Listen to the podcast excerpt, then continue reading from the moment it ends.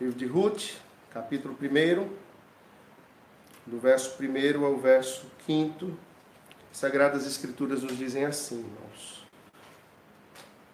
Nos dias em que julgavam os juízes, houve fome na terra, e um homem de Belém de Judá saiu a habitar na terra de Moabe, com a sua mulher e seus dois filhos.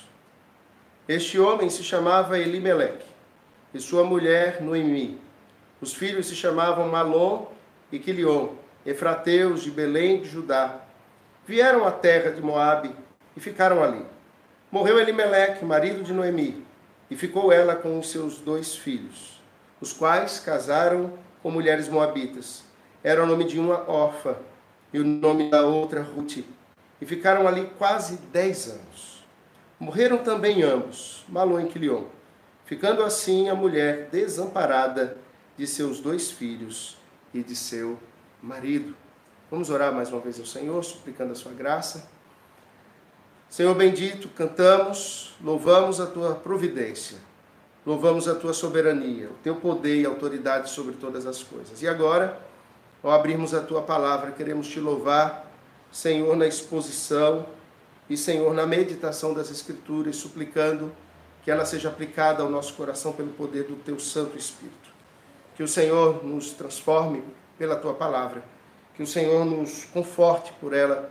Que o Senhor nos anime na tua santa palavra. De maneira que vivamos na tua presença para a tua glória. Que sejamos conformados à imagem de Cristo.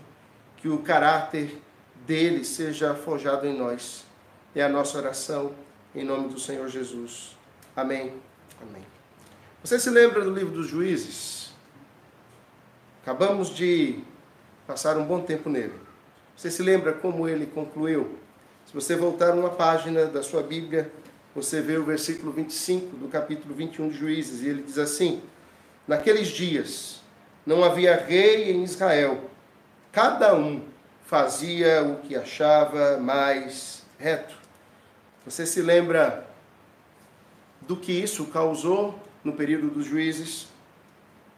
Cada um vivendo segundo as suas próprias ideias, consoante os seus próprios olhos, tomando as decisões consoante o seu próprio pensamento e o seu próprio saber, esquecendo-se da lei de Deus, curvando-se diante de ídolos dos povos ao seu redor.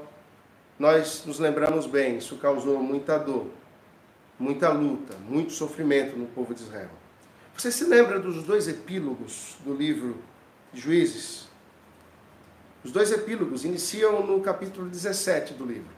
É aquela história do levita que vai a uma casa e ali ele cultua a falsos ídolos e cria um novo culto na casa de Mica. Mica ele prospera com essa casa de, de deuses, essa casa de ídolos, e o sacerdote também. Você se lembra da segunda ou do segundo epílogo do livro? Também um sacerdote, um levita, que é, tem atitudes tão estranhas para um ímpio, quanto mais para o povo de Deus, e ainda mais um levita. Os juízes era uma época terrível, um dos momentos mais terríveis da história de Israel, mais turbulentos, em que eles não sabiam para onde olhar, em que carecia modelos para eles, mas eles tinham modelos na palavra de Deus. É, e eles se esqueceram deles. Nós podemos ver no livro dos juízes, observar a desintegração da família, a desintegração da igreja e do culto ao Senhor, e a própria desintegração da sociedade, dos costumes.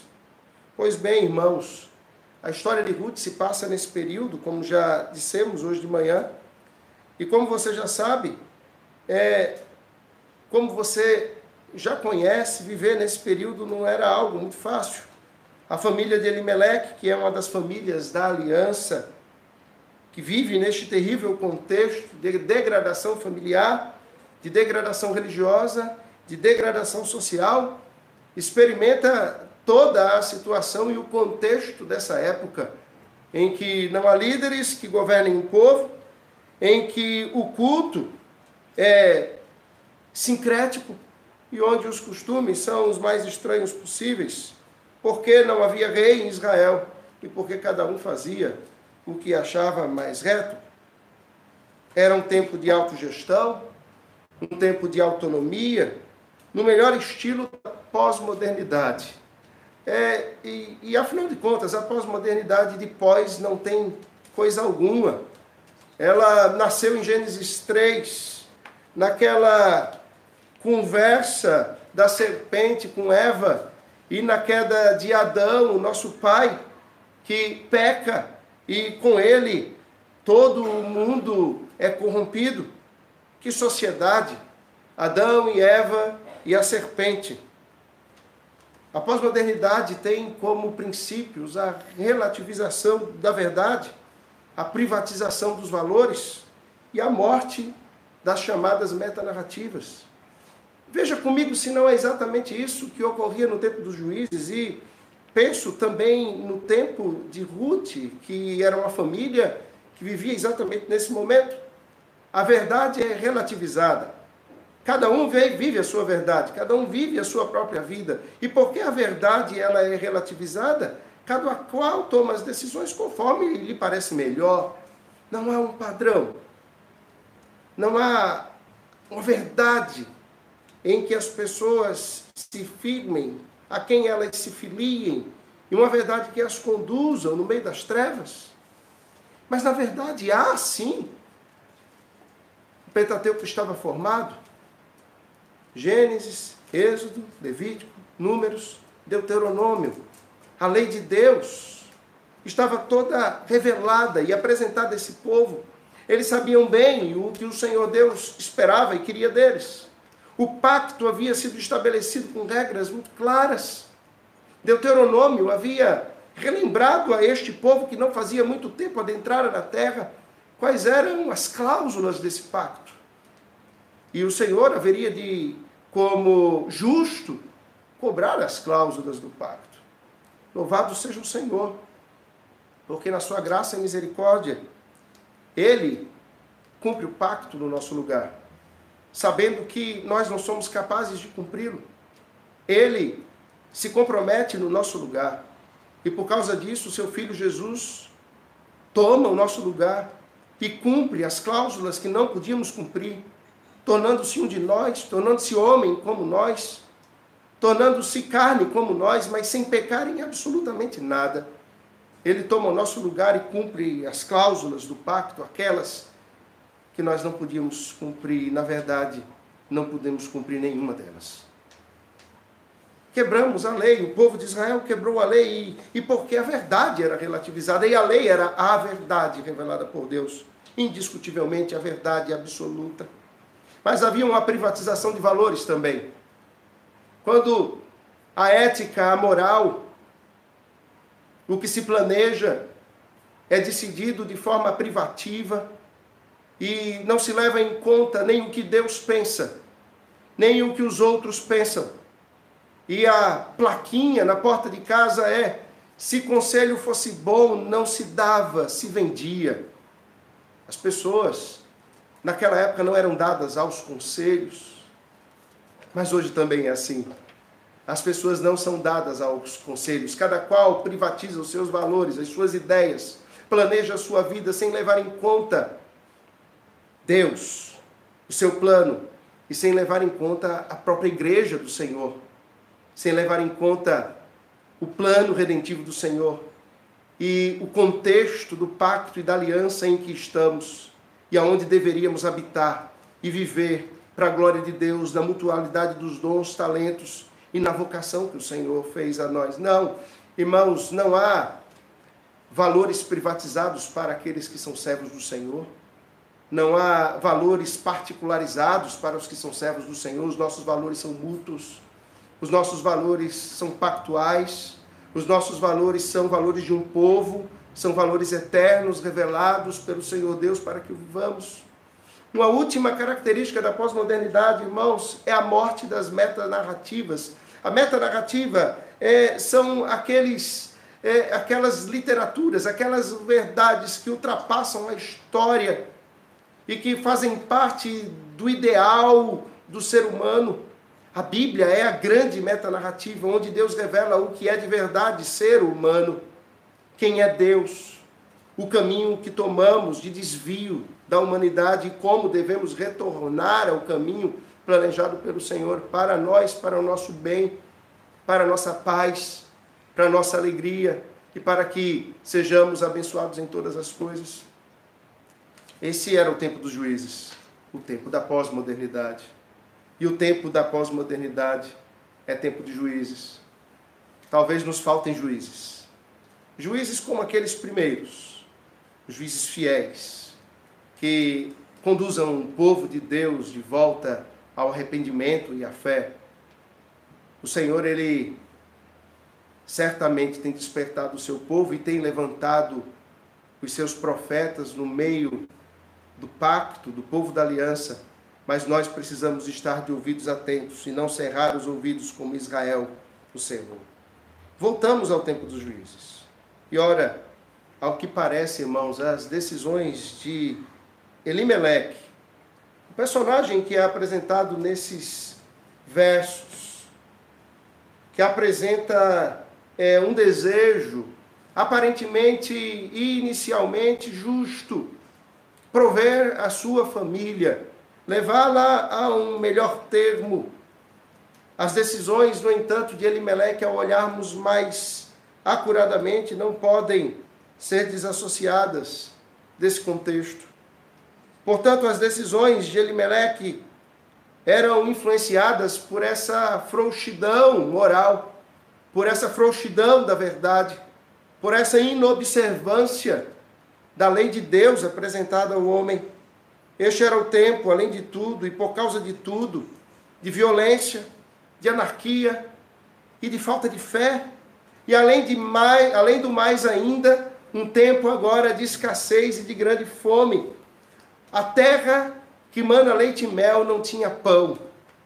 A terra que deveria dar os seus frutos, a terra que, segundo os espias, tinha cachos de uvas tão grandes que um homem sozinho não conseguia carregar.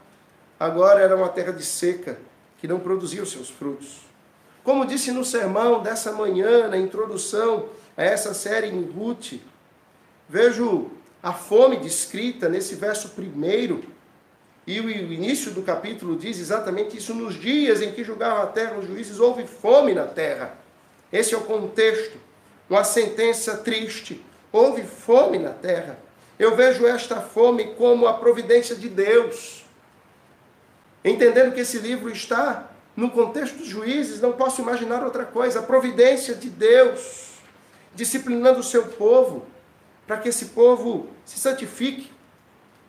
O castigo de um pai por causa da obediência dos seus filhos, da desobediência à aliança da desobediência ao pacto e ao mesmo tempo um chamado ao arrependimento, a um retorno aos pés do Senhor, onde sim haveria toda sorte de bênçãos e onde eles poderiam ser saciados. Nos versos de 1 a 5, nós temos o prólogo do livro e nele que é, nós então nos deteremos. Nesse prólogo, nesses primeiros cinco versos, nós é, buscaremos observar aquilo que Deus tem para nós nessa noite. A primeira coisa que observamos no primeiro verso, se os irmãos voltarem os olhos para ele, é que naqueles dias, nos dias em que os juízes julgavam ou governavam a terra de Israel, houve uma grande fome na terra. E um homem de Belém de Judá saiu a habitar na terra de Moabe com a sua mulher e seus dois filhos. A primeira coisa que eu quero pensar com você é sobre essa fome, essa falta de provisão na terra. E a falta de provisão numa cidade estratégica de Israel, em Belém, em Belém Efrata. Ah, naquela cidade cujo nome significa Casa do Pão. É, é como se o texto estivesse dizendo assim, irmãos: faltou pão na casa do pão.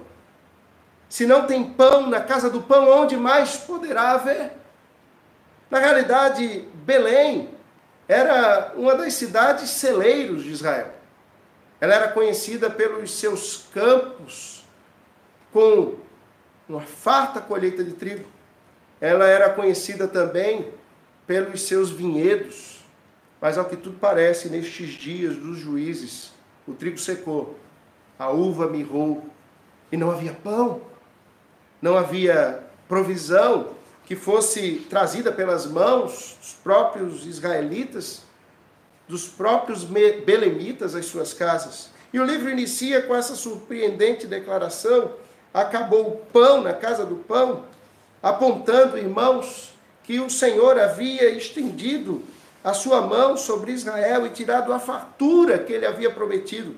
A fartura de Israel não era o resultado da ação providente dos filhos de Deus, não era resultado dos grãos semeados, da terra, terra arada.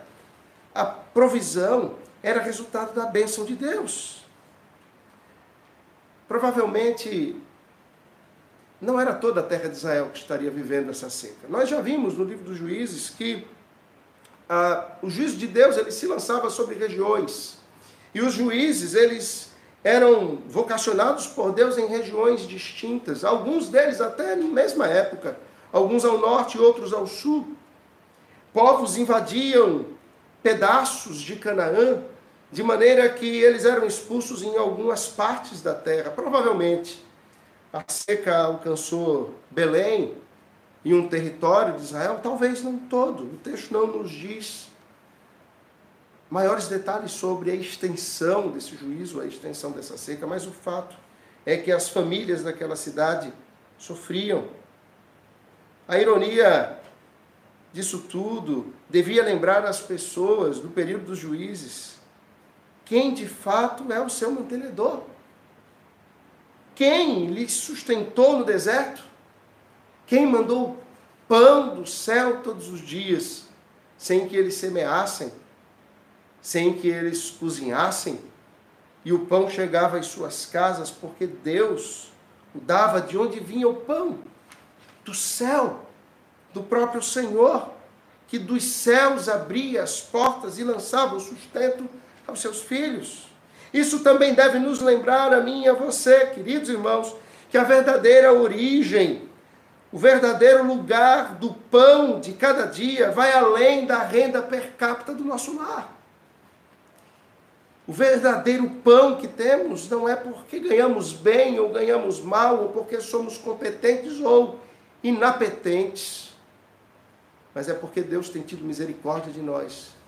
E o pão nosso de cada dia, Ele tem nos dado hoje. Mas para além desse pão físico, o Senhor tem nos dado o pão celestial, o alimento para as nossas almas, o alimento para o nosso coração. É o próprio Senhor quem supre as nossas necessidades. O Salmo 136, verso 25 diz isso. Se você puder, vá a este salmo. O Salmo 136, no verso 25, fala do Senhor suprindo ao seu povo, e este é um salmo de adoração, pela misericórdia do Senhor, em que o Senhor é adorado por sua bondade, por sua misericórdia. Rendei graças ao Senhor, porque Ele é bom. E o verso 25 diz: E Ele dá alimento a toda a carne, porque a sua misericórdia dura para sempre. O Senhor dá alimento à nossa carne.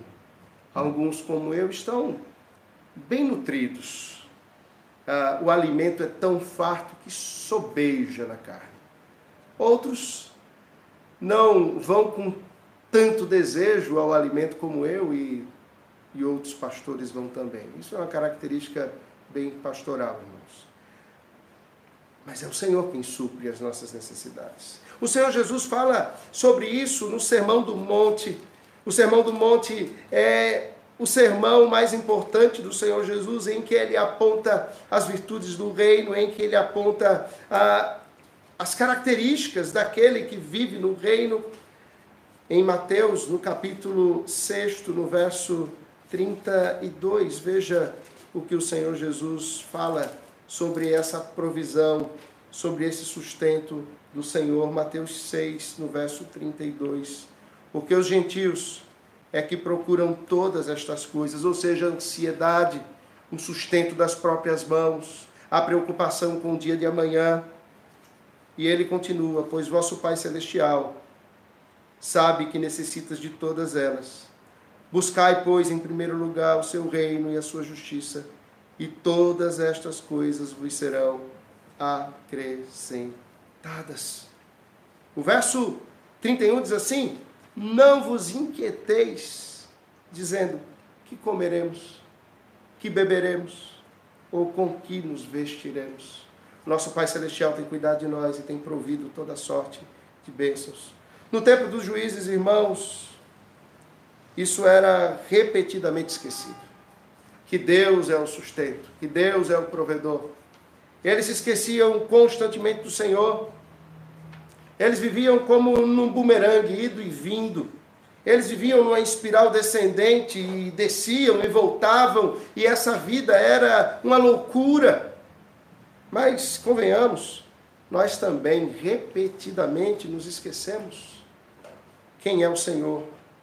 Esquecemos que Ele nos supre. Irmãos, precisamos gravar no nosso coração e na nossa mente. O Senhor nunca nos faltou. O Senhor nunca nos desamparou. O Senhor nunca nos deu motivos para desconfiarmos da sua doce providência, nem da sua amarga providência. Nós precisamos confiar no Senhor, porque Ele tem nos conduzido segundo a sua boa mão, para o nosso bem e para a sua glória. Mas quando esquecemos disso, nós deixamos de viver com corações gratos. Nós deixamos de viver para a glória de Deus.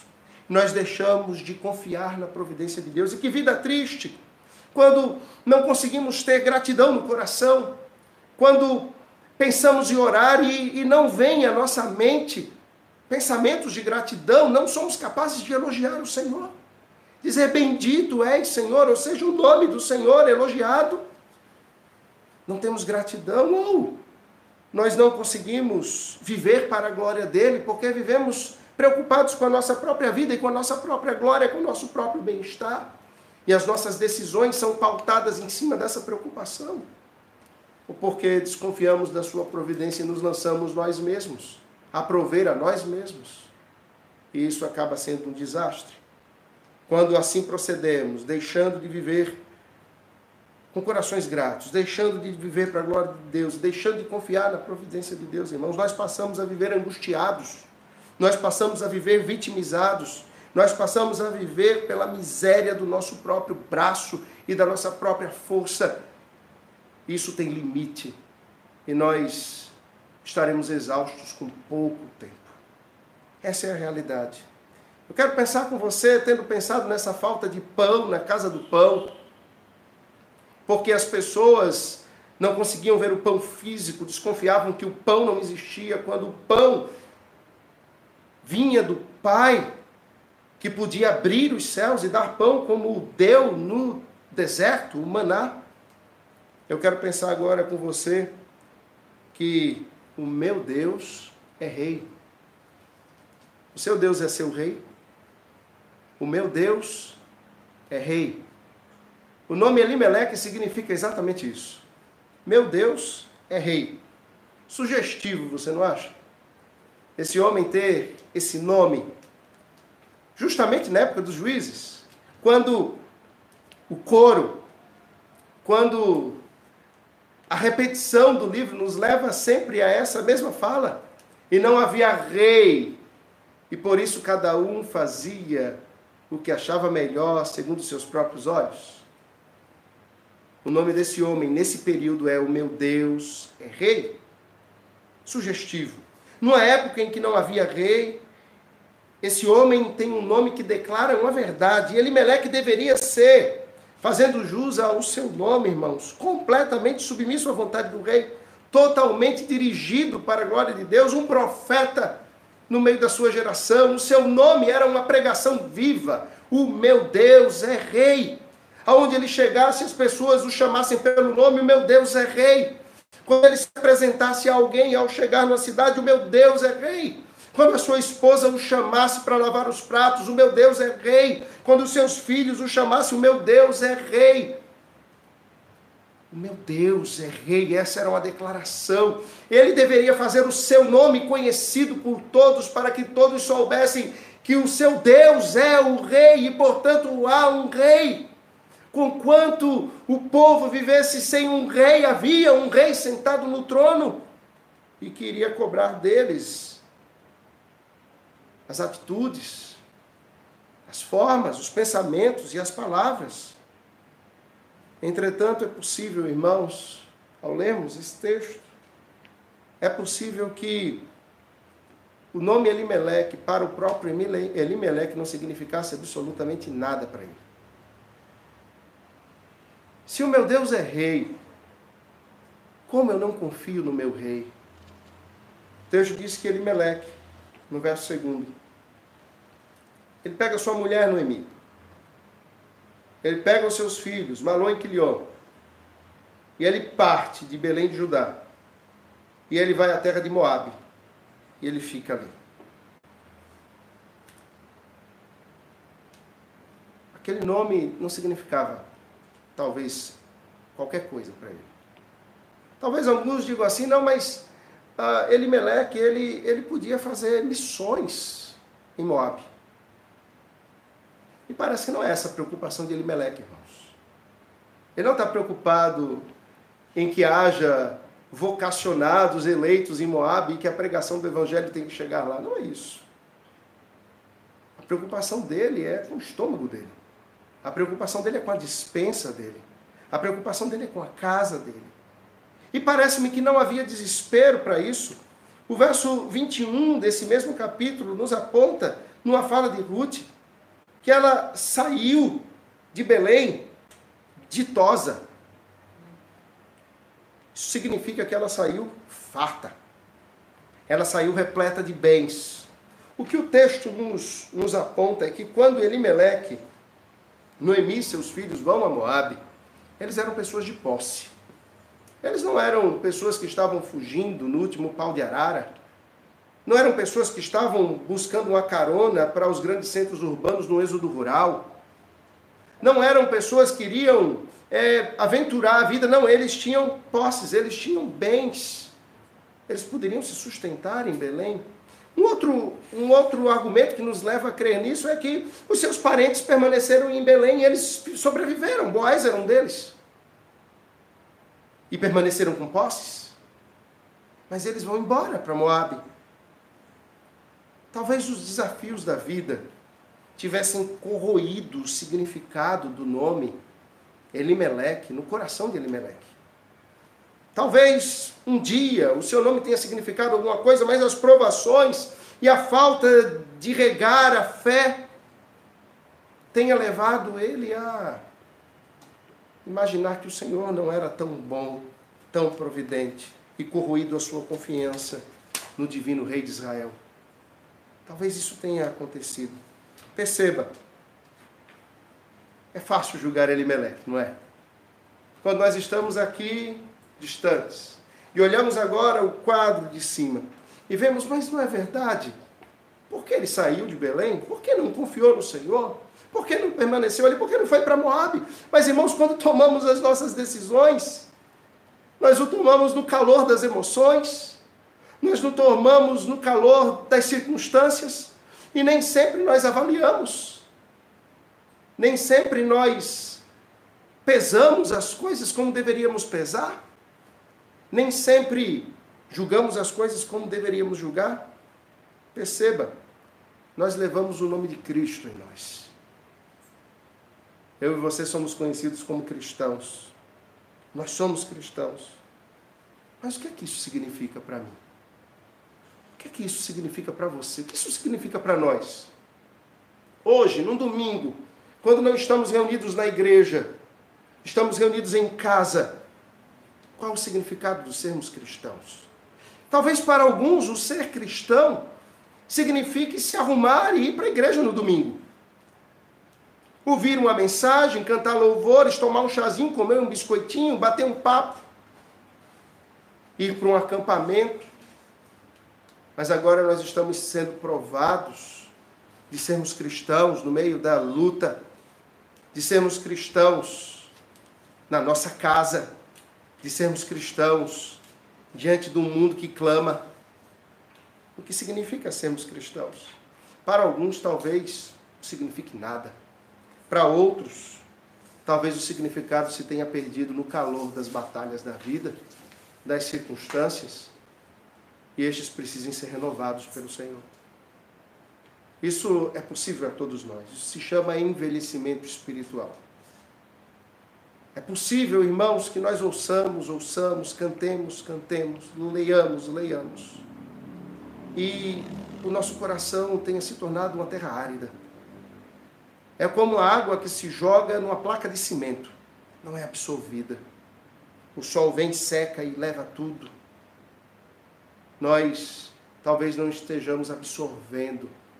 Talvez nós estejamos, estejamos na superficialidade de um evangelho de Gênesis 3, da pós-modernidade ou do tempo dos juízes. Mas o evangelho, ele, ele não é raso. Conquanto seja simples, ele é profundo. E o Senhor quer de nós essa profundidade, e Meleque não a tinha. Na primeira provação, na primeira seca, na primeira oportunidade, ele quer ir embora. O que é que você acha? Pense comigo. O Deus de Israel poderia prover as necessidades de Elimeleque e da sua família em Belém? Sim. Claro que sim, eu tenho certeza que sim. O Senhor que tirara Israel do Egito? O Senhor que mandara as codornizes para que eles se alimentassem? O Senhor que mandara o maná? O Senhor que fizera brotar água? Ah, o Senhor que conduzira Abraão à terra prometida? o Senhor que mantivera Isaac, Jacó, depois os seus filhos. O Senhor sempre sustentou o seu povo. Ele continua sendo Deus e ele sempre sustentará o seu povo. Será que ele pode, o que você acha, prover as nossas necessidades hoje? Agora? No tempo que vivemos? Então, do que nós temos medo? Do que você tem medo? Você tem medo do desemprego? Da enfermidade? Do que você tem medo? Nós devemos confiar no Senhor. E sim, o desemprego pode bater a nossa porta. A enfermidade pode nos alcançar. Mas nós temos contentamento no Senhor nós temos contentamento no Senhor. E nós permaneceremos firmes no Senhor, sabendo que Ele tem cuidado de nós e que Ele tem preparado um lugar para nós. Será que, ao mudar-se para Moabe, Elimeleque estava colocando a sua confiança em Deus? Não. Elimeleque estava colocando a sua confiança nos seus planos. Elimeleque estava colocando a sua confiança no seu projeto. Provavelmente ele quebrou os miaeiros. Ele fez um planejamento.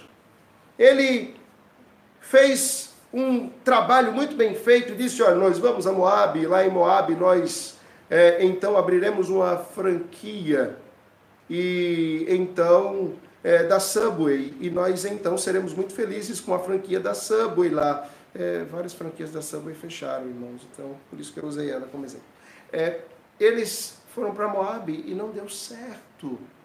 Mas não daria certo, porque esse não era o plano colocado diante de Deus, era um plano de um coração humano. E claro, Deus pega os nossos planos mais estranhos e na sua santa soberania, na sua providência extraordinária, o Senhor faz com que os nossos planos mais malucos redundem para a glória dele e na sua misericórdia redundem para o nosso próprio bem. O livro de Ruth nos mostra isso. Louvado seja o Senhor. A esperança para nós. Quando olhamos para o livro de Ruth, o nosso coração se enche de esperança. Eu imagino que não era em Deus que ele colocava sua esperança, mas era na terra de Moabe que ele colocava a sua esperança. Porque a terra de Moabe, que ficava ao sul do Mar Morto, era uma terra que era extremamente favorável às plantações, uma terra extremamente fértil, uma terra de, de grandes plantações, e portanto a seca não havia chegado ali. E a pergunta que fazemos então é: por que, Senhor? Por que os ímpios prosperam enquanto o teu povo está passando fome em Belém? Senhor, como pode os moabitas ter cereais e ter prosperidade enquanto nós, os belemitas, judeus de nascença, o teu povo, está vivendo sem pão? Primeira coisa, isso nos demonstra a graça do Senhor, a abundante graça do Senhor, a graça comum de Deus que se manifesta a todos os homens e Ele abençoa a todos. E não é difícil vermos os ímpios sendo abençoados por Deus, louvado seja o Senhor por isso. E muitas vezes esses ímpios abençoados por Deus servindo a Deus sem saber que estão servindo a Deus e servirem ao povo de Deus também. O Senhor faz as coisas do seu jeito, da sua forma, e o seu jeito e a sua forma são perfeitos. Nós podemos confiar nisso. Ele vai para Moab porque ele julga que ali ele vai se dar muito bem. Mas a minha pergunta fica para você: no que, meu querido irmão, você tem posto a sua fé? No seu plano, como Elimeleque? Não vai dar certo.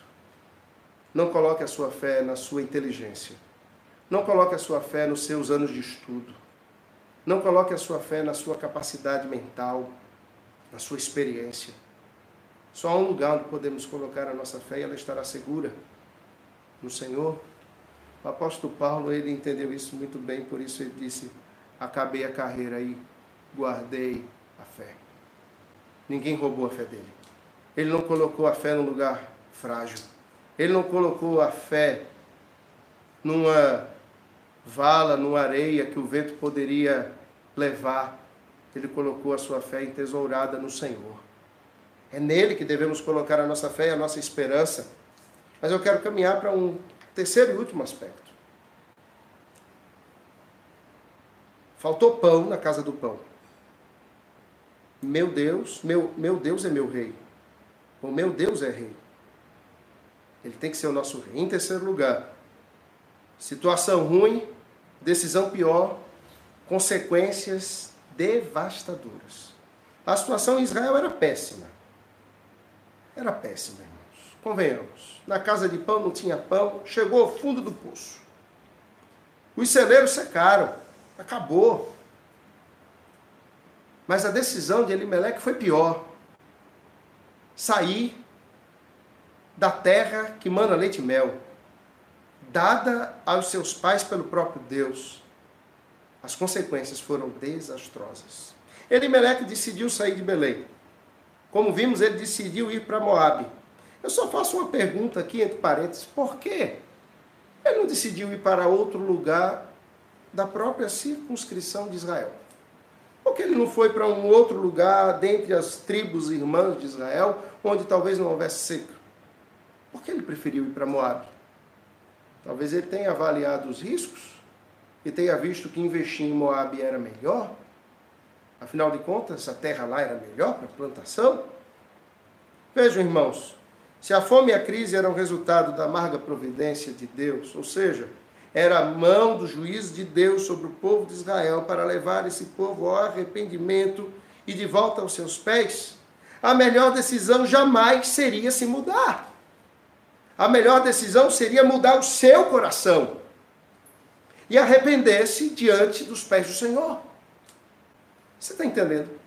Se o Senhor, com a sua amarga providência, está agindo, não tem para onde fugirmos. Não tem para onde corrermos. Não temos como ir ao mais profundo dos vales, nem temos como ir ao mais altos montes. O Senhor estará lá. Não tem como fugirmos nós precisamos é mudar o nosso coração. Ir aos pés do Senhor arrependidos, dizendo do nosso arrependimento e clamando que Ele opere em nós uma novidade, que Ele nos leve a uma nova vida em Cristo. Nós não vemos isso acontecer. Mas tem um outro aspecto nessa mudança aqui. É, tendo lido o livro de Juízes, me veio à memória e não pode escapar dos nossos olhos. Você se lembra dos dois epílogos do livro, há dois levitas nos epílogos desses livros, desse livro, do livro de Juízes. Você se lembra de onde esses levitas partem? Da onde eles saem? Não? Então abra sua Bíblia em Juízes 17. Veja o verso 7 e o verso 8 comigo. Juízes, capítulo 17, verso 7 e o verso 8. Havia um moço de Belém de Judá, da tribo de Judá, que era levita e se demorava ali. Esse homem partiu da cidade de Belém de Judá para ficar onde melhor lhe parecesse. Seguindo, pois, o seu caminho, chegou à região montanhosa de Efraim até a casa de Mica. Vá agora a Juízes 19. Vejam o verso 1 até o verso 3. Naqueles dias em que não havia rei em Israel, houve um homem levita que, peregrinando nos longes das regiões montanhosas de Efraim, tomou para si uma concubina de Belém de Judá. Porém, ela, aborrecendo-se dele, o deixou, tornou para a casa de seu pai, em Belém de Judá, e lá esteve os dias de uns quatro meses. Você se lembra do que acontece? Um primeiro levita estava em Belém, e ele decide, porque dá na telha, sair de Belém. A franquia da Subway não deu certo lá. E ele precisa sair para testar em outro lugar. E ele vai para as montanhas de Efraim. Ele faz o caminho inverso do segundo levita. Ele sai de Belém e vai para as regiões montanhosas de Efraim. E chegando lá, ele inicia um culto pagão em nome de Deus. Você se lembra o que acontece? Traição, roubo e genocídio. Uma cidade inteira, Laís, é destruída e é rebatizada como Dan. O povo de Deus praticando genocídio. E um levita que saiu de Belém está no meio deles. Primeira coisa que me vem à mente é o seguinte: sair de Belém não é uma boa ideia. Sair de Belém não vai dar certo. Depois do segundo levita, ele está em Efraim e ele vai a Belém. E ele vai em busca de sua concubina. E chegando lá em Belém, o seu sogro o segura por alguns dias, o mantém ali. O sogro, por algum motivo, não quer que ele vá embora. O sogro quer segurá-lo ali em Belém. Mas de repente ele lhe dá uma coceira, lhe dá formiga no colchão. E ele se levanta e ele vai embora. E é já meio do dia, de maneira que ele é, está de viagem no cair da tarde, a noite se aproximando. Você sabe o que acontece quando ele sai de Belém naquelas circunstâncias. Eu não preciso lhe dizer.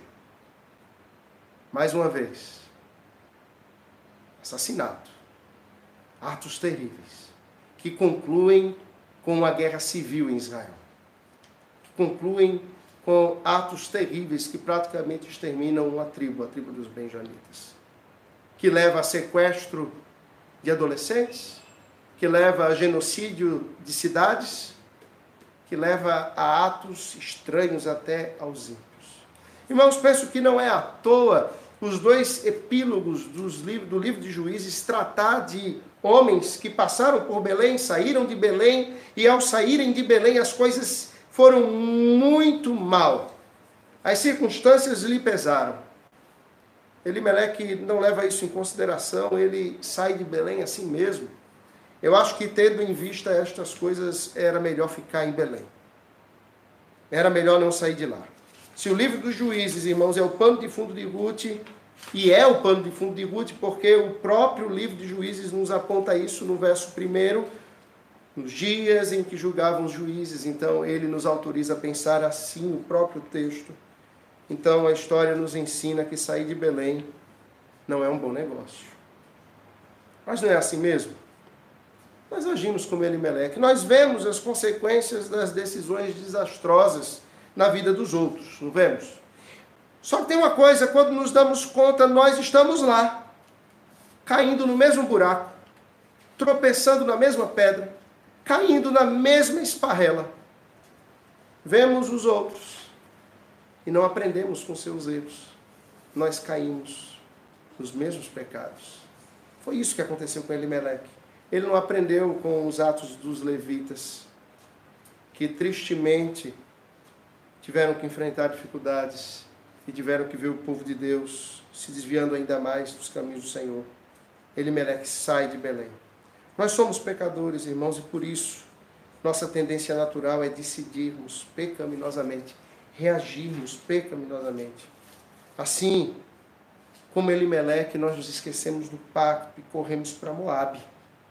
Porque lá em Moabe, o local é de terras férteis, por causa da graça de Deus. Quando Elimeleque faz assim, ele racionaliza na sua mente, olha, aqui está difícil, a seca está ruim, eu sei que os moabitas não são o povo de Deus, eu sei que lá há idolatria, eu sei que Deus não quer que nós nos misturemos, mas nós também racionalizamos, abrimos pequenas concessões que vão nos levar a grandes desastres. Elimeleque abre essas concessões. E você talvez pergunte assim para mim, mas por que essa chateação toda com Moab? Pastor, o senhor não gosta dos moabitas. O senhor é preconceituoso. Que mal eles lhe fizeram? Qual o problema de ir para Moab passar uma temporada? Qual o problema de ir para lá? Nós normalmente fazemos essas perguntas quando queremos fazer alguma coisa que sabemos que, que é contra a vontade de Deus. A diz assim, ah, mas por quê? É só uma vizinha, é só por enquanto, depois é porque.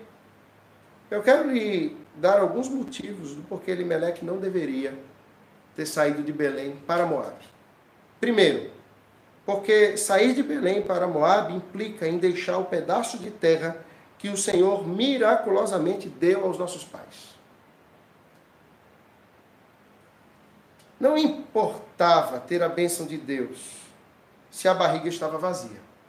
Essa era, era o pensamento de Elimelec. Conquanto a seca tivesse chegado naquela terra, aquela era a terra que Deus havia dado ao povo de Israel. Aquele era o lugar em que Deus queria que eles estivessem. Irmãos, não há sombra de dúvidas disso. Não há discussão sobre isso.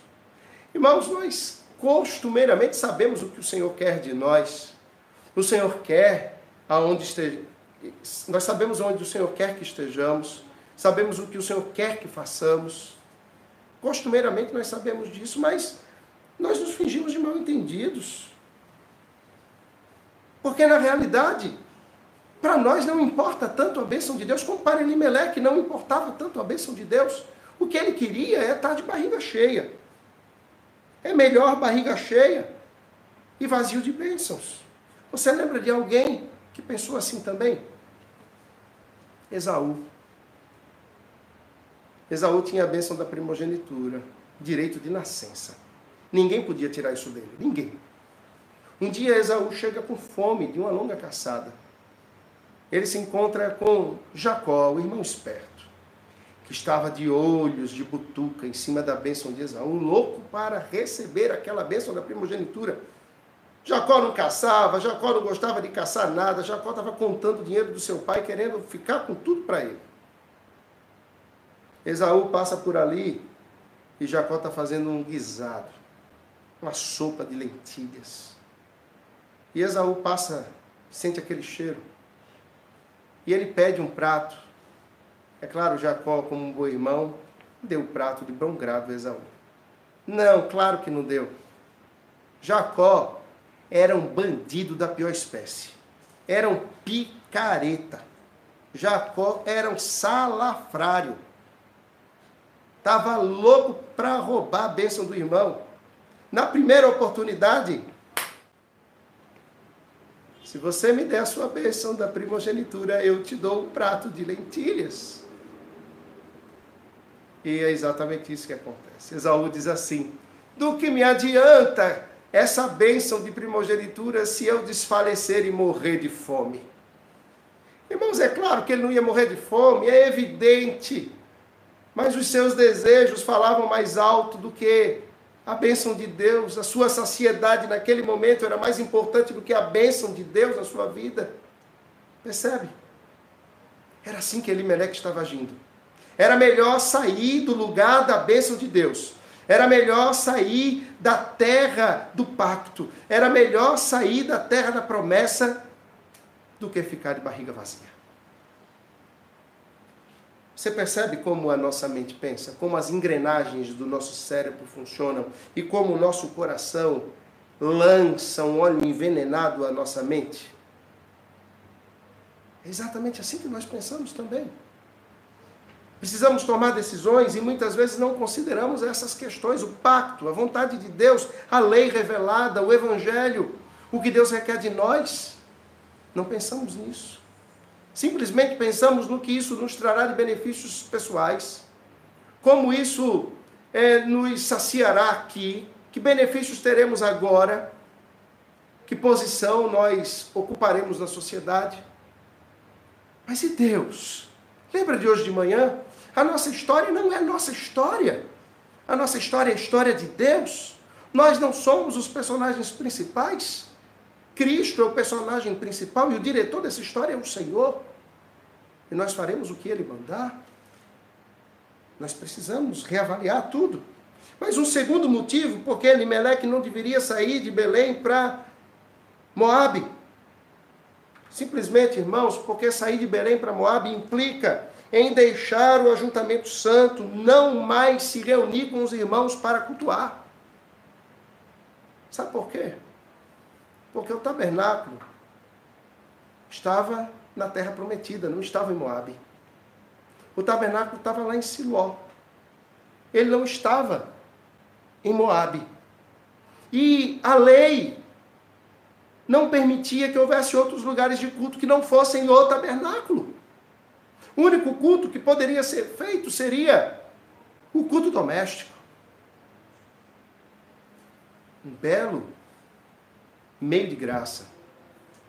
Algo com o qual o Senhor nos abençoa, mas que não substitui o culto público e o ajuntamento santo. Quando nós estamos no ajuntamento santo e não realizamos o culto doméstico, pecamos. Mas quando nós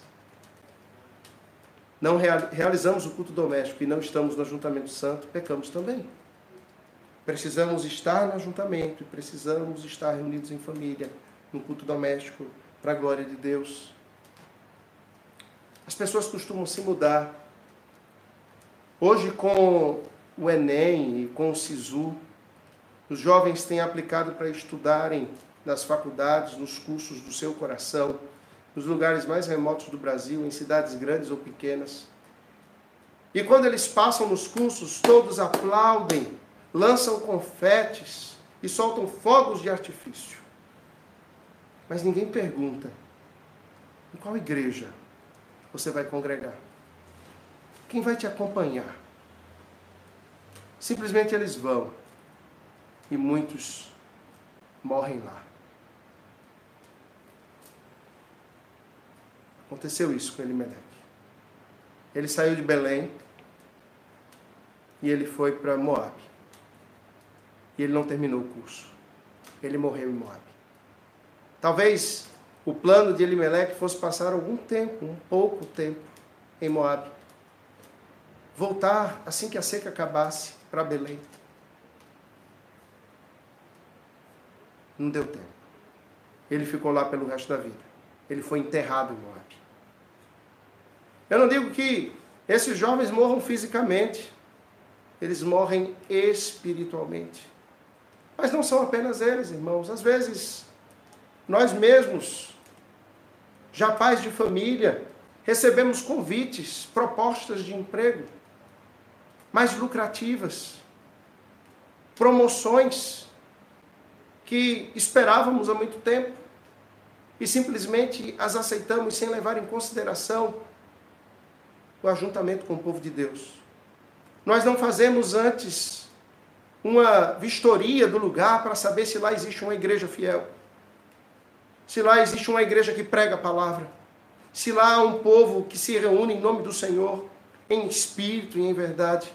Eu não estou falando aqui daqueles que vão propositalmente para lugares remotos, aonde não há uma igreja fiel ao Senhor para especificamente iniciarem ali uma comunidade dos santos.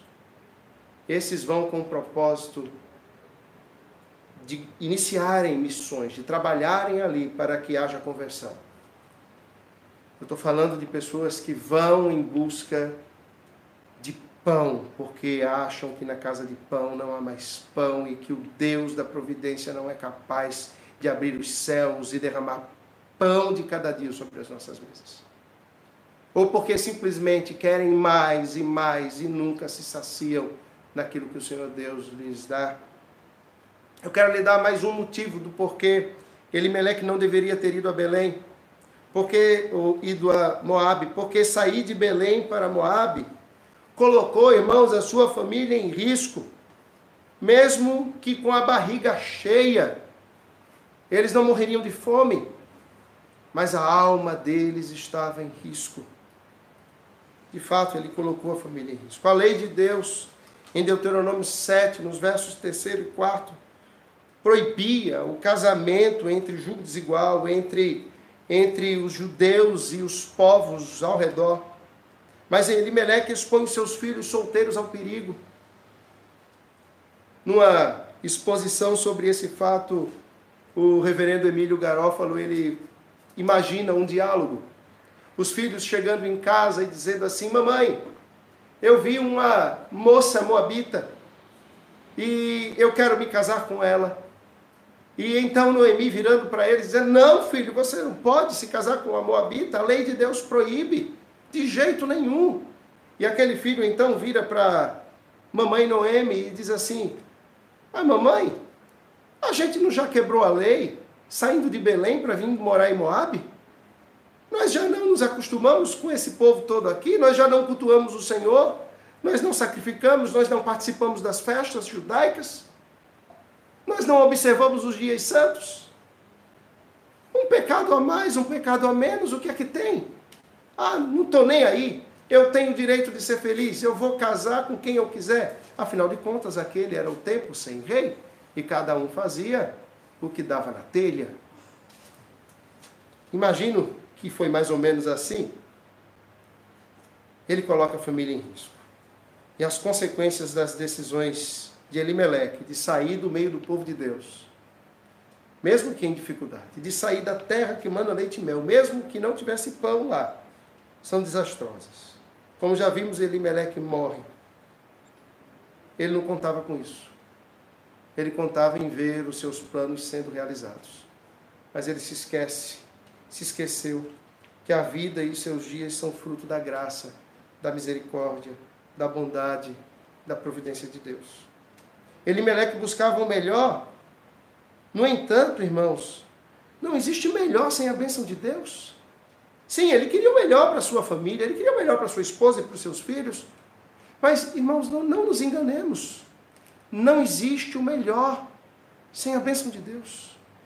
E não existe bênção de Deus se não observarmos a palavra de Deus, se não vivermos na presença de Deus, se não estivermos com o povo de Deus.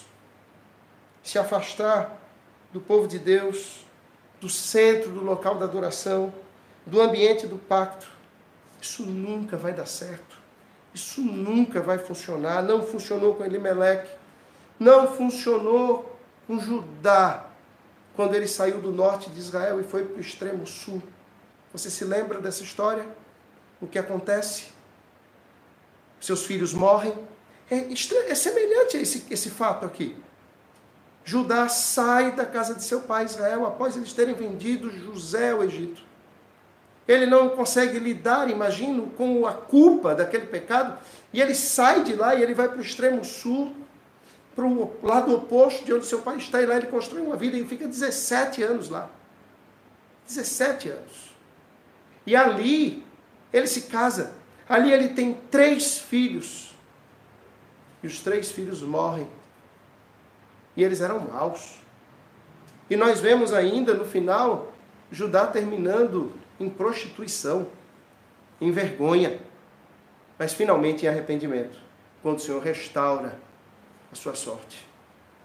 E esse livro tem inclusive uma relação estreita com esse episódio, quando no capítulo 4, não vou dar spoiler, nós vamos ver justamente os descendentes de Judá sendo apresentados como uma bênção. Porque aonde abundou o pecado, superabundou a graça de Deus. Nós falamos hoje de manhã sobre o fato de nos julgarmos como personagens centrais da história, não é? E é exatamente esse o problema. As nossas decisões acabam sendo tomadas nessa perspectiva de que nós somos os personagens centrais. E como personagens centrais, nós temos o direito de dar o pitaco no enredo da história. Temos o direito de dar o pitaco na roupa que vamos usar e nos diálogos que vamos fazer. Mas nós não somos os personagens principais.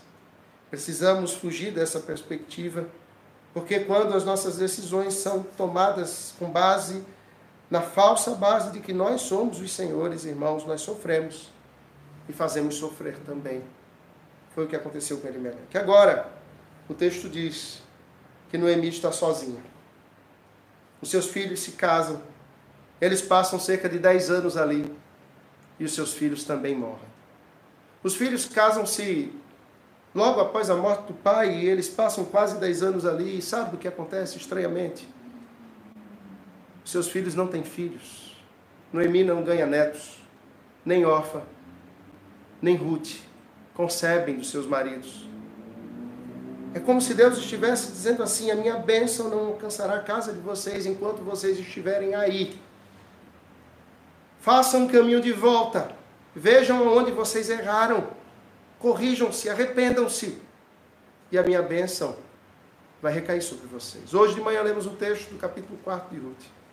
E se você vai ao capítulo 4, você vê uma coisa extraordinária. Assim, no verso 13, tomou Boaz a Ruth e ela passou a ser sua mulher, coabitou com ela e o Senhor lhe concedeu que concebesse e teve um filho. O Senhor lhe concedeu que concebesse. Sabe por que Ruth e órfã, não tiveram filhos, não deram netos a Noemi lá em Moabe, porque o Senhor não permitiu.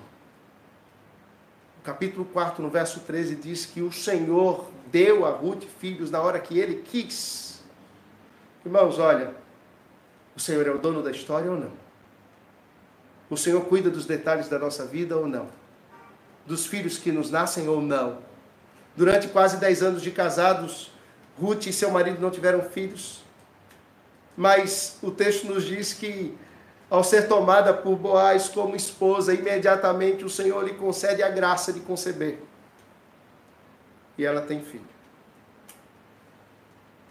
E esse filho abre uma genealogia de reis, de grandes reis de Israel, chegando no grande rei de todos, o Senhor Jesus. As mulheres moabitas, elas não eram boa coisa. Elimeleque colocou a sua família em risco e os seus filhos em risco porque casar com as moabitas não era um bom negócio. Irmãos, por causa das mulheres moabitas, 24 mil pessoas haviam morrido de Israel. Você imagina isso? 24 mil pessoas morrerem por causa das mulheres moabitas. Aconteceram o seguinte: o rei Balaque dos Moabitas havia contratado Baalão para fazer profecias contra Israel. Você lembra da história da mula que fala com ele e ele acaba não é, profetizando contra o povo de Israel, mas profetizando bênçãos a Israel? Pois bem, Balaque perdeu o dinheiro, Balaão não cumpriu o papel e foi embora. Depois disso, as mulheres moabitas se juntam. E elas então seduzem dos homens de Israel. De maneira que estes homens adoram a Baal Peor. Eles é, vão a um culto em prostituição. Isso era muito comum naqueles povos.